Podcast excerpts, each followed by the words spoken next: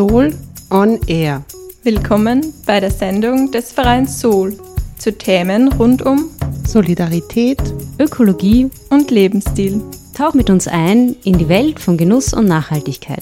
Soul on Air. Solidarisch, ökologisch, leben.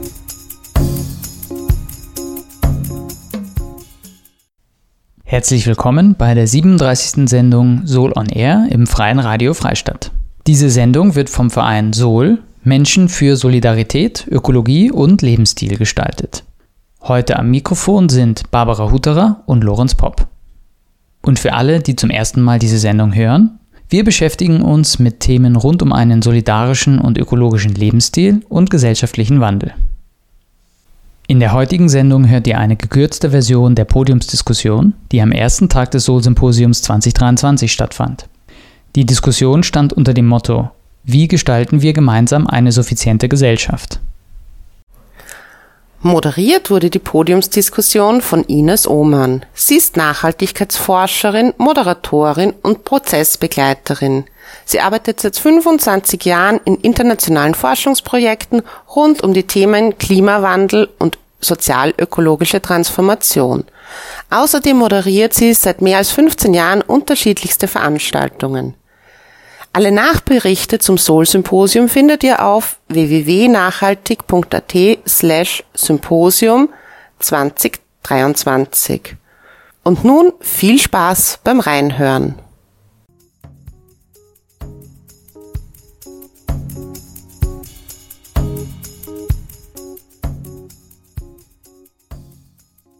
Das Thema dieser Podiumsdiskussion ist, wie gestalten wir gemeinsam eine suffiziente Gesellschaft. Äh, Suffizienz ist ein ganz, ganz wichtiger Teil äh, eines guten Lebens für alle, eines nachhaltigen Lebens, eines zukunftsfähigen Lebens, neben anderen Strategien. Und die würde ich nie nur alleine sehen, weil sie alleine wahrscheinlich zu wenig ist, so wie eine andere Strategie, nämlich Effizienz. Also möglichst wenig Ressourcen zu verwenden, um gewisse Outputs zu erzielen oder eben das dritte, was oft genannt wird, Konsistenz. Das wäre so äh, wirklich möglichst wenig Auswirkungen auf Natur und Umwelt zu haben im Wirtschaften und im Leben. Und diese ganzen Ideen der Kreislaufwirtschaft, das Cradle to Cradle und so würde hier reinfallen. Also wir brauchen alles drei und wahrscheinlich noch mehr. Aber heute hier wollen wir uns auf Suffizienz konzentrieren, wobei äh, wir wissen, dass es mit den anderen Dingen zusammenhängt und eine ganzheitliche Sicht durchaus erlaubt ist. Suffizienz kommt vom lateinischen subfacere und kann man dann eigentlich auch übersetzen mit genügsam, genug haben. Was ist genug für mich, für uns, für andere? Äh, Lisa Moore, darf ich einmal herzlich willkommen heißen, äh, ist sicher in Österreich sehr bekannt als Mitgründerin des eigentlich ersten damals Fair Fashion Labels, Göttin des Glücks. Und du bist jetzt nicht nur ganz tief auch in der Gemeinwohlökonomie drin, die du mit aufgebaut hast, sondern an der FH Wiener Neustadt. Da unterrichtest du im Studiengang Green Marketing äh, und setzt dich sehr ein für Systemalternativen zur Green Economy, also zu dieser wachstumsgetriebenen Ökonomie, soweit ich das richtig verstehe. Lisa, wie siehst du aus deiner Sicht, aus der doch auch wirtschaftsaffinen Sicht Suffizienz, was braucht's und Gibt es Ideen, wie wir da hinkommen könnten gemeinsam? Wir sind in einem unglaublichen Wandel. Wir befinden uns jetzt an einer, an einer Schwelle und wir müssen einfach, ich glaube, das Aller, Allerwichtigste ist, dass wir jedes einzelne Individuum verstehen, dass wir daran beteiligt sind. Jeder einzelne von uns, egal in welcher Rolle, egal ob er privat oder äh, im Beruf oder in der Gesellschaft, in der Nachbarschaft, bei der Kindererziehung, wir alle sind der Wandel und wir alle sind daran beteiligt. Und die größte und aller, aller wichtigste Frage im 21. Jahrhundert ist ganz einfach nur, schaffen wir es, auf diesem Planeten Bedingungen herzustellen, die uns Menschheit überleben lassen? Ähm, und äh, deshalb würde ich sagen, ja, Suffizienz ist ein Teilbereich einer Strategie oder einer, äh, einer, einer Haltung, einer Lebensphilosophie, einer, ähm, ja, einer Art und Weise, wie wir diesen Wandel hoffentlich schaffen können. Und, und äh, ich vergleiche das, ich, ich gebe immer sehr gern das Bild ähm, des großen Ozean- oder Hochseedampfers, der mit voller Geschwindigkeit am Meer fährt und alle sind an Deck und feiern Party. Egal, ob es die Mannschaft ist, die Frauschaft ist oder äh, die Gäste. Und ein Mensch steht vorne an der Reling und schaut weiter, feiert nicht nur Party, schaut, sondern schaut am Horizont und sagt, da vorne ist eine Insel, da ist ein Hindernis, wir müssen Kurs wechseln. Den hört keiner. Niemand hört den, weil die Party rennt. Aber der schafft den Nachbarn, sich da vorzustellen, hinzuschauen. Der Nachbar sieht das auch und der nächste Nachbar sieht es und alle anderen. Und diese Wandelbewegung, der wir jetzt sind, das ist meine Hoffnung, ähm, dass wir es schaffen, im Angesicht des Kampfes gegen den Klimawandel, diese Meute da vorne an Menschen, die an der Reling steht und schreit und auch wirklich bereit ist zu ändern, den Kurs zu wechseln, den Kapitän mitzunehmen. Das sehe ich in unserem Fall schon auch Politik, aber auch andere Handlungsebenen, ähm, dass, dass die Meute so groß wird, dass sie gehört wird von uns allen. Und genau in diesem Punkt befinden wir uns jetzt. Und ähm, deshalb ist es so wichtig, dass wir erkennen, dass wir alle miteinander der Wandel sind. Und äh, Suffizienz ist ein Teil davon, dass wir begreifen, dass Konsum und Ware und äh, Dinge nicht das Allerwichtigste sind, sondern ähm, dass gelingende Beziehungen wichtig sind, dass Freude wichtig ist, dass Liebe wichtig ist. Was ist uns wichtig als Privatmenschen? Und genau diese Werte, die uns als Privatmenschen wichtig sind, sollten uns auch in der Wirtschaft wichtig sein. Okay. Und dass wir die, die Wirtschaft, die machen wir, die ist für uns gemacht. Joel, darf ich dich bitten? Ich werde dich kurz auch vorstellen. Joel Tölges ist als äh, Ökonom, Klima- und Energieökonom am Momentum-Institut in Wien einen Think Tank, der sich stark mit äh, sozialökonomischen, aber auch klimapolitischen Fragen auseinandersetzt und gerade dieses Klima und soziales Zusammendenken, das ist dir sehr wichtig, Joel. Und du schaust starke Verteilungswirkungen von Energie- und Klimapolitik oder auch äh, die sozialen Auswirkungen, die es gibt, wenn man eben nicht eine Energiewende machen, sondern in diesen fossilen Strukturen stecken bleiben, die ja auch nicht nur positiv sind, wie manche oft meinen. Joel, aus wissenschaftlicher, ökonomisch, sozialwissenschaftlicher Seite und ökonomischer vor allem, wie siehst du die Suffizienz? Äh, ja, danke für die Einladung vor allem auch. Ja, ich denke, also für mich ist eine, eine suffiziente Gesellschaft, du hast das vorher eh schon kurz gesagt, quasi, es geht darum, dass, dass alle genug haben, ähm, aber wir dabei die planetaren Grenzen einhalten. Ich denke, dass Suffizienz oft als Verzicht gesehen wird, das ist aber, glaube ich, nur die eine Seite der Medaille. Also genug haben heißt, kann ja einerseits heißen, okay, es gibt eine Grenze, über die hinaus quasi, das ist dann zu viel, da, da ist man schon über dem genug drüber, aber genug haben heißt, denke ich, auch, dass man ja auch darunter sein kann. Und ähm, das ist ja auch die Realität, in der wir leben. Also natürlich auf der einen Seite gibt es die, die äh, einkommensreichsten 10 Prozent der Menschen in Österreich, die für ein Drittel des, des gesamten Treibhausgasausstoßes verantwortlich sind, den wir in Österreich haben. Global gesehen natürlich ist es auch nochmal viel ärger die Dimension, aber äh, auf der anderen Seite haben wir ja auch Menschen, die äh, von Armut betroffen sind. Wir haben oder wir hatten eigentlich äh, ungefähr 100.000 Haushalte in Österreich, die schon vor der Energiepreiskrise energiearm waren, also die sich eine angemessen äh, warme Wohnung leisten konnten. Wir haben ungefähr 200.000 Menschen in Österreich, die von manifester Armut betroffen sind. Wir haben ungefähr eineinhalb Millionen Menschen, die von Armut und sozialer Ausgrenzung bedroht sind. Das heißt, das sind eigentlich alles Menschen, die unter diesem Genug sind. Und das hat auch damit zu tun, dass wir auch noch in einem sehr fossilen System leben. Also wenn ich abhängig bin von einem Auto, um von A nach B zu kommen, so wie das in Österreich vor allem in ländlichen Gebieten teilweise noch sehr stark der Fall ist, dann muss ich mir dieses Auto auch irgendwie leisten können. Und wir sehen ja auch, dass es einen starken Zusammenhang gibt zwischen Einkommen und wie viele Autos besitze ich oder besitze ich überhaupt ein Auto. Im einkommensärmsten Zehntel zum Beispiel besitzt mehr als die Hälfte der Haushalte kein Auto. Die sind damit ja de facto ausgeschlossen aus einer Gesellschaft, wo man so stark auf, auf so ein Verkehrsmittel Lebensmittel angewiesen ist. Das heißt, da, da sehe ich sozusagen diese Seite da sind wir ja eigentlich an dem Punkt, wo, wo noch gar nicht genug ist, sondern wo Menschen eigentlich noch zu wenig haben. Und das heißt, worum es geht ähm, bei Suffizienz, denke ich, ist eigentlich auch eine Verteilungsfrage. Es ist eine Frage dessen, wer muss äh, sich einschränken, weil bestimmte verschwenderische Lebensweisen einfach nicht nachhaltig möglich sind. Wenn ich äh, viel durch die Gegend fliege zum Beispiel, das wird wahrscheinlich nie nachhaltig mehr möglich sein. Und andererseits auch die Menschen, die man unterstützen muss und wo man, denke ich, auch ähm, bei der individuellen Verantwortung, die auch wichtig ist, aber wo man auch sagen muss, da ist es vielleicht auch eine Rolle der öffentlichen Hand dafür zu sorgen, also des Staates dafür zu sorgen, dass eine nachhaltige Lebensweise überhaupt möglich ist. Also dafür zu sorgen, dass es Strukturen gibt, die nachhaltig sind und die so vielen Menschen wie möglich äh, zur Verfügung stehen, auch in finanzieller Hinsicht. Das heißt ganz konkret zum Beispiel günstige öffentliche Verkehrsmittel dort, wo es nur geht, aufzubauen oder äh, leistbaren Wohnraum zur Verfügung zu stellen, der klimafreundlich möglich sein soll. Genau, und äh, natürlich da, wo es quasi hinausgeht über, über das Genug, da muss man sich ja Gedanken machen, wie kann man das einschränken oder so teuer machen, dass, dass es einfach nicht mehr, ähm, äh, ja, nicht mehr ausgeübt wird oder konsumiert wird zum Beispiel. Das ist das so, mhm. wie ich ähm, suffizient sehe. Also von beiden Seiten sozusagen nicht nur das mhm. zu viel, sondern eigentlich auch das zu wenig und die Aufgabe dafür zu sorgen, dass das möglich ist. Irmi Salzer, auch herzlich willkommen. Irmi Salzer ist seit 2020 äh, stellvertretende, stellvertretende Kabinettschefin im Klimaministerium hier in Österreich und sie war davor sehr lange, also mehr als zehn Jahre Mitarbeiterin bei ÖWV via Campesina Austria. Das ist eine, eine Bewegung, die sich einsetzt für österreichische Berg- und äh, Kleinbäuerinnen und auch in mehreren anderen zivilgesellschaftlichen äh, Plattformen, zum Beispiel Titi Stoppen oder Wir haben es satt, was auch mit Ich habe genug, eure Initiative bei Sol zu tun hat. Genau, oder auch für Ernährungssouveränität hast du dich eingesetzt. Also ein auch sehr breites Feld. Kann man Suffizienz überhaupt denken? Darf man das, wenn, wenn du an die Politik denkst, an das, was bei uns möglich ist? Oder ist es ganz wichtig, das zu denken? Äh, wie wird aus deiner Sicht ausschauen, so dass das vielleicht auch politisch vertretbar wird? Ja, danke. Ich habe jetzt, während der Joel geredet hat, mir gedacht, was, was bleibt mir jetzt noch über? Also irgendwie, ich weiß es nicht. Ich arbeite im Klimaschutzministerium und das, äh, also wir haben jetzt keine Abteilung für Suffizienz, äh, das kann ich gleich vorwegnehmen.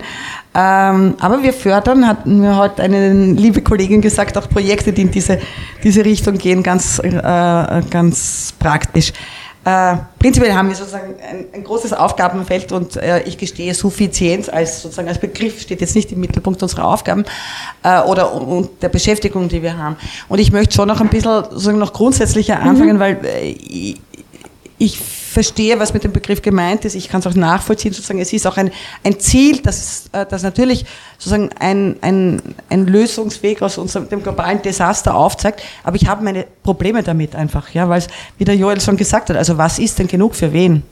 Also wenn ich sage, was ist genug äh, oder es ist genug oder wie viel ist genug, äh, ich lande da, habe hab ich auch gerade vorher erzählt, ich, ich habe heute gerade heute in der Früh und gestern eine Anfrage von einem Medium beantworten müssen über individuelle CO2-Budgets. Und ich sage ganz ehrlich, mir stellen sich da die Haare auf. Mhm. Also ich finde, das, für mich ist das ein, eine Mischung aus einem neoliberalen und einem autoritären mhm. Kon äh, Konzept, äh, für das ich nicht eintreten will. Und wenn ich dann aber sage, was ist suffizient und was ist genug, fange ich dann an zu definieren, wie viele Ressourcen darf jeder Mensch verbrauchen, was ist sozusagen mein Budget, aber was passiert dann, wenn ich es verbraucht habe, muss ich mich dann sozusagen ins Bett legen und warten, dass ich sterbe? Oder kann ich es handeln? Dann habe ich auch wieder, bin ich dann auch wieder dort, dass diejenigen, die sozusagen, also das sind so viele Fragen. Wer überwacht das? Wer kontrolliert das?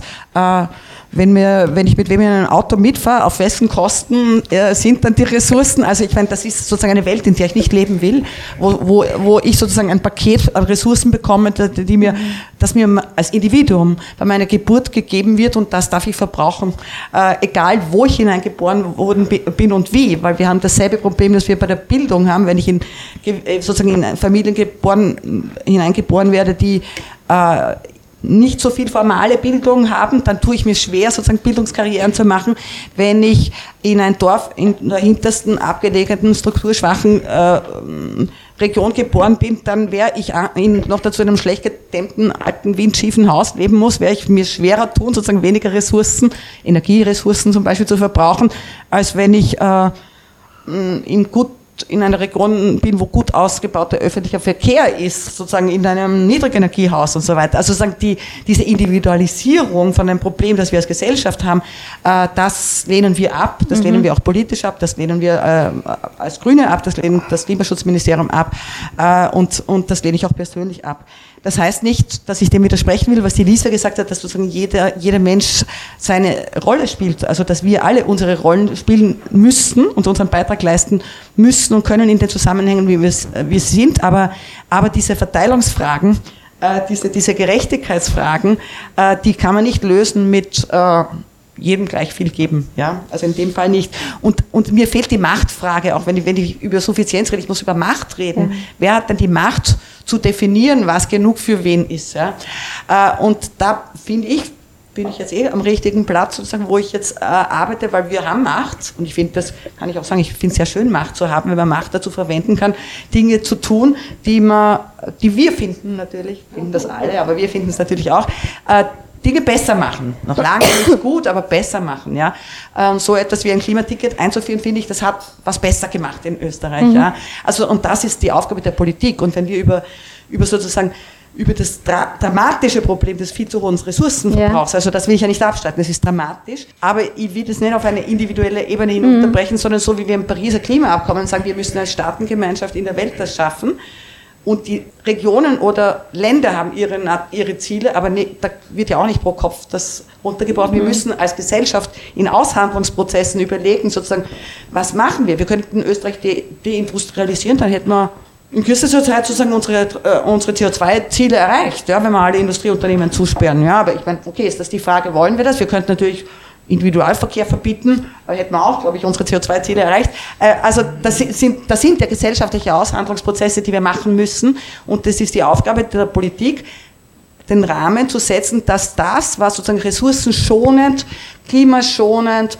energiesparend, so ein Leben zu leben, dass das möglich ist. Und niemanden dazu zu zwingen, aber wir, es ist unsere Aufgabe, die Strukturen so zu verändern, dass es möglich ist und nicht nur auf nationaler Ebene, sondern auch auf Gemeindeebene, auf Länderebene, weil die Raumplanung ist sozusagen ein, ein zentrales Kriterium, ja, die sozusagen ressourcensparendes mhm. Leben nicht möglich macht. Ja? Weil wenn ich in den Dörfern keine Geschäfte mehr habe, sondern ich muss zum Einkaufszentrum, dann kann ich nicht ressourcenschonend leben. Also beim besten Willen nicht. Und das kann ich als Individuum nicht Nein, leisten. Auch nicht, ja. ja, ist klar. Aber nicht aber.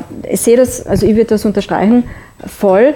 Ähm, wie könnte es gelingen oder wie könnte es gelingen, dass äh, diese Rahmenbedingungen, diese Strukturen, die man da ändern muss, von politischer Seite her geändert werden müssten, vielleicht auch von anderen Playern, äh, dass die wirklich so sind, dass äh, dieses genügsame Leben auch bis zu einem gewissen Grad natürlich frei bestimmt und nicht für jeden das Gleiche möglich ist. Da braucht es schon radikale Änderungen und geht das alleine durch diese äh, politischen Vorgaben oder brauchen wir da gemeinsam etwas? Weil diesen Aushandlungsprozess, das ist das eine, aber das zweite ist ja auch so etwas wie ein Wertewandel, dass Menschen in individuellen Gruppen, Wirtschaftsbetriebe äh, sehen, dass es anders nicht mehr geht und dass man das auch gemeinsam will, weil sonst wird es, glaube ich, sehr schwer.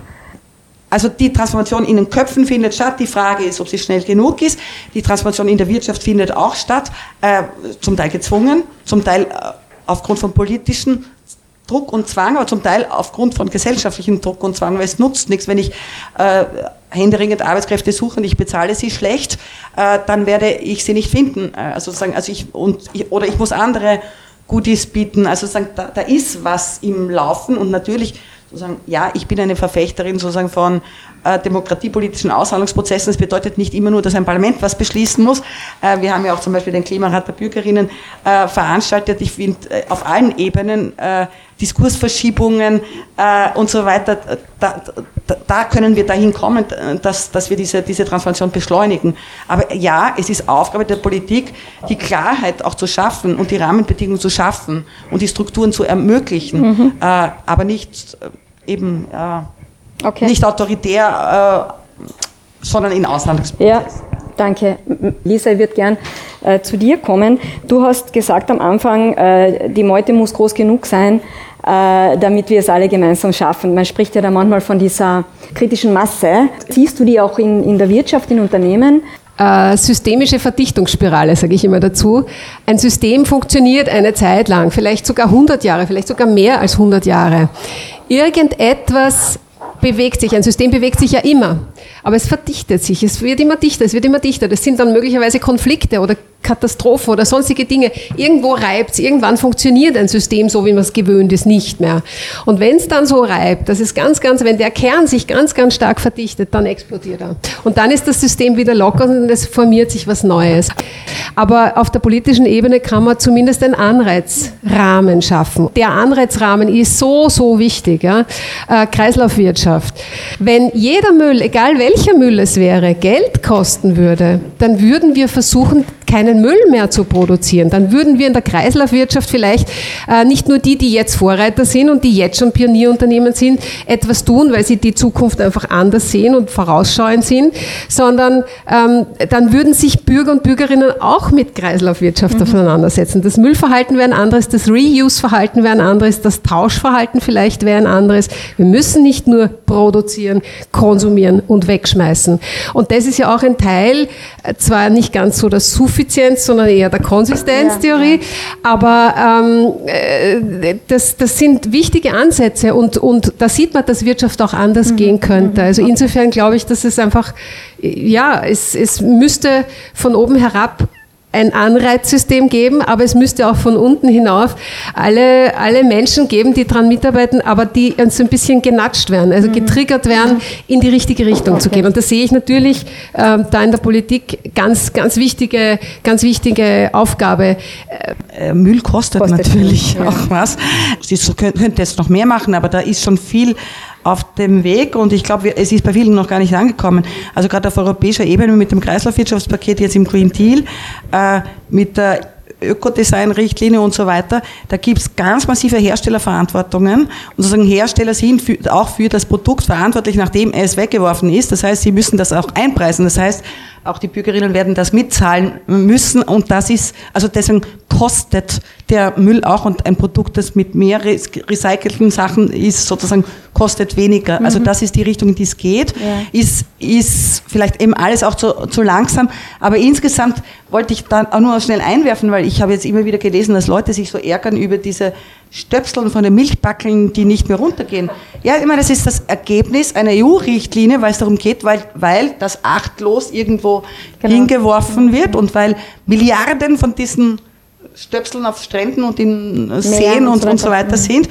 Jetzt wird es halt angeeckt, mit Gewalt kann man es auch immer runterreißen, aber, aber sozusagen das sind dann die Auswirkungen, wenn, wenn, wenn wenn man nicht von selber tut, dann wird man sozusagen mhm. dann gesetzlich gezwungen, dass die Dinge so designt werden, ja. dass es besser funktioniert. Okay. Das wollte ich nur kurz einbringen. Ja, danke, Irmi. Joel, äh, ich würde gerne zum, zum Thema Politik äh, kommen und du hast gesagt Anreizsysteme. Wir wissen nicht, nicht zuletzt aus der Klimaforschung, Klimarat war da sagen und stark da, dass ähm, die sogenannten Pull-Maßnahmen, also die Anreizsysteme-Maßnahmen, die sind, die, die, wo man eher die Leute kriegt, wo auch Politikerinnen, die oft gern erwähnen, dass sie ja angenehmer sind, aber die, die wesentlich mehr bringen, die Push-Maßnahmen sind.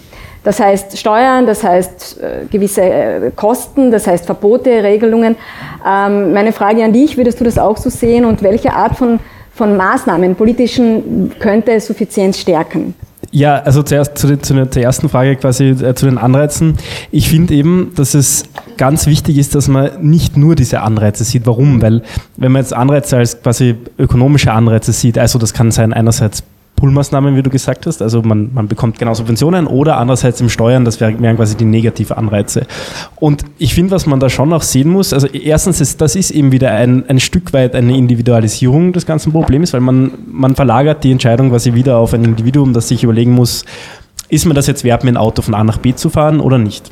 Ähm, also Steuern zum Beispiel, auch die sind ja können ja wie Verbote wirken, aber halt nur für eine bestimmte Gruppe an Menschen. Also wenn ich mir Steuern nicht mehr leisten kann, dann ist es de facto ein Verbot. Wenn ich, wenn ich mir was nicht mehr leisten kann, dann kann ich es nicht mehr machen. Es ist so, als würde man mir das verbieten. Andere Leute können sich das leisten, für die ist das sozusagen ein Anreiz, die können sich das aussuchen. Das heißt, nur diese Anreize quasi würde ich, ähm, würde ich, würde ich auch nicht unterstreichen, sondern es muss eben, mhm. eh, wie du auch gesagt hast, eine Mischung sein. Also es müssen, denke ich, genauso auch Verbote sein und ich finde das auch äh, legitim zu sagen, als Gesellschaft sich zu überlegen, bestimmte Dinge werden einfach verboten. Natürlich ist das der strengere äh, Kurs sozusagen oder der, äh, da, da, da ist quasi wirklich eine harte Linie, aber warum soll man sich als Gesellschaft nicht überlegen, ob man bestimmte Zonen in, in Städten zum Beispiel autofrei macht. Das ist, ähm, ich finde, das ist eine legitime Überlegung, wo, wo auch niemand sozusagen eingeschränkt werden würde, wenn es da zum Beispiel guten öffentlichen Verkehr oder gute Radwege gibt oder was auch immer. Also wenn es Alternativen gibt sozusagen, ähm, und das ist auch der dritte Punkt, man muss auch diese, diese Alternativen und Strukturen schaffen, so wie, wie wir auch vorher gesagt haben. Also ich glaube, wichtig ist von dem, ob wir Dinge brauchen, wegzukommen zum Wie, weil ich glaube auch, okay. es, gibt eine, es gibt ja eine Mehrheit für Mensch, von Menschen, die für strengere Klimamaßnahmen sind. Ich habe mir da heute Zahlen rausgesucht, zum Beispiel äh, eine Eurobarometer Umfrage aus dem Jahr 2021. Also Eurobarometer ist quasi eine, eine Umfrage, die von der EU-Kommission regelmäßig durchgeführt wird. Mhm. Und da wurde zum Beispiel gefragt, wie viel, wie, wie hoch ist der Anteil, oder die Menschen wurden gefragt, ob sie die Klimakrise, den Klimawandel als ein ernstzunehmendes Problem sehen ja. oder sogar ein sehr ernstzunehmendes Problem sehen. Und 90 Prozent waren der Meinung, es ist ein extrem ernstzunehmendes ja. Problem. Ähm, es haben auch 90 Prozent der Frage zugestimmt, ob die EU-Klimaziele, also sprich Netto Null bis 2050, ob sie das unterstützen. Mhm. Also 90 Prozent waren da dafür. Das heißt, prinzipiell dafür zu sein, äh, glaube ich, ist nicht das Problem, sondern das Problem ist dieses Not in my backyard. Also dieses, wenn es dann darum geht, okay, äh, was bedeutet das jetzt für mich konkret? Ja, ja. Und das, da muss man aber einfach erkennen, das ist halt eine eben eine gesellschaftliche Frage. Ja. Also das Wie, das können wir alle gemeinsam entscheiden und sollten wir alle gemeinsam entscheiden. Bitte hier. Ist schon viel passiert in den letzten Jahren. Also wir haben die Fridays for Future, wir haben die Klimabewegung, wir haben, wir haben jetzt eine tägliche Klimaberichterstattung im ORF, das hat es auch noch nicht gegeben vor ein paar Jahren. Ja? Also es, tut, es gibt in heute eine Klima- und Umweltseite, ja, und auch wenn das jetzt nicht immer das Tollste ist, was da steht, aber das hätte man sich vor ein paar Jahren auch nicht, Ja. nicht vorstellen können. Und wir haben den Green Deal auf europäischer Ebene und das ist nämlich, was der Green Deal, der geht nicht mehr weg. Das System ist ins Wanken gekommen, die Veränderung hat begonnen und deswegen gibt es gerade einen mega Backlash. Ja? Und der Backlash ist deswegen, weil nämlich weiß sich was verändert, weil sich so viel getan hat, auch in den letzten drei, vier, fünf Jahren schon. Aber die große Bitte an alle, weil ihr seid alle sozusagen Menschen, die Multiplikatorinnen sind, die auch engagiert sind, sonst wären sie nicht da, arbeiten wir gemeinsam gegen diesen Backlash, weil es ist an der Kippe. Was, worauf möchtest du noch antworten? Was möchtest du uns noch mitgeben? Ich kann nur sagen, aus meiner vielen Diskussion mit den jungen Menschen, die wollen verändern und Fridays for Future hat es ja gezeigt und ich bin einfach so, so dankbar, dass die, die jungen Menschen verändern wollen und sie auch nichts gefallen lassen. Ich glaube, Ja. wir haben verstanden, endlich, dass wir alle miteinander auf diesem einen einzigen Planeten zusammenhängen. Ich habe Hoffnung, dass sich die Dinge verändern. Es gibt ganz, ganz viele Startups, es gibt äh, ganz, ganz viele junge Menschen, die geniale Ideen haben aus der Sharing Economy oder ähm, in, in, in anderen ähm, Businessbereichen komplett radikal andere Ideen, die eben nicht, die sich von fossilen ähm, Rohstoffen verabschieden und von sonstigen äh, ressourcenverbrauchenden äh, Geschäftspraktiken verabschieden. Joel, möchtest Ich glaube, was, was man schon auch noch ähm, begreifen muss, ist einfach, das dauert auch deswegen so lange, weil unser, unser Wirtschaftssystem ist halt basiert auf ganz vielen Werten, die wir alle haben und Ja. Normen, die wir alle haben. Und da, da muss sich quasi noch viel verändern, dass auch einfach in den Köpfen andere Dinge äh, zu Wert kommen. Und ich glaube, wie das passieren kann, ist auch Beispiele umsetzen. Also eine, eine Mini-Modellregion zum Beispiel in Wien wäre ja die Maria-Hilfer-Straße, die ja vor ähm, zehn Jahren, ich weiß nicht, wie lange es schon her, ähm, eigentlich ja noch eine, eine normale Straße sozu- sozusagen war, eine, eine befahrene Autostraße. Wenn man sie heute sehen würde in dem Zustand, würde man sich fragen, ah, was, was wo war das bitte? Ähm, da war ärgster gesellschaftlicher Widerstand Ja. dagegen. Die Wirtschaftskammer war dagegen und wer ist jetzt zum Beispiel, ähm, also waren viele andere auch dagegen, aber warum ich das jetzt sage, ist, wer ist jetzt einer der größten Befürworter davon und findet das super, eben genau die Wirtschaftskammer, weil sich plötzlich herausgestellt hat, okay, das, das hat ja doch viele Vorteile. Die Menschen, die dort wohnen, finden das super.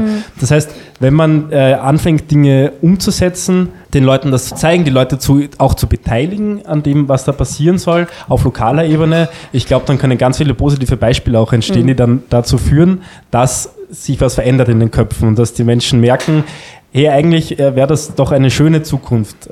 Da machen mir junge Menschen wieder Hoffnung, weil da sehe ich schon diesen Wertewandel und dass die sehr wohl schon leben nach diesen Werten. Danke vielmals für diese spannende Diskussion. Danke euch vielmals. Weiter.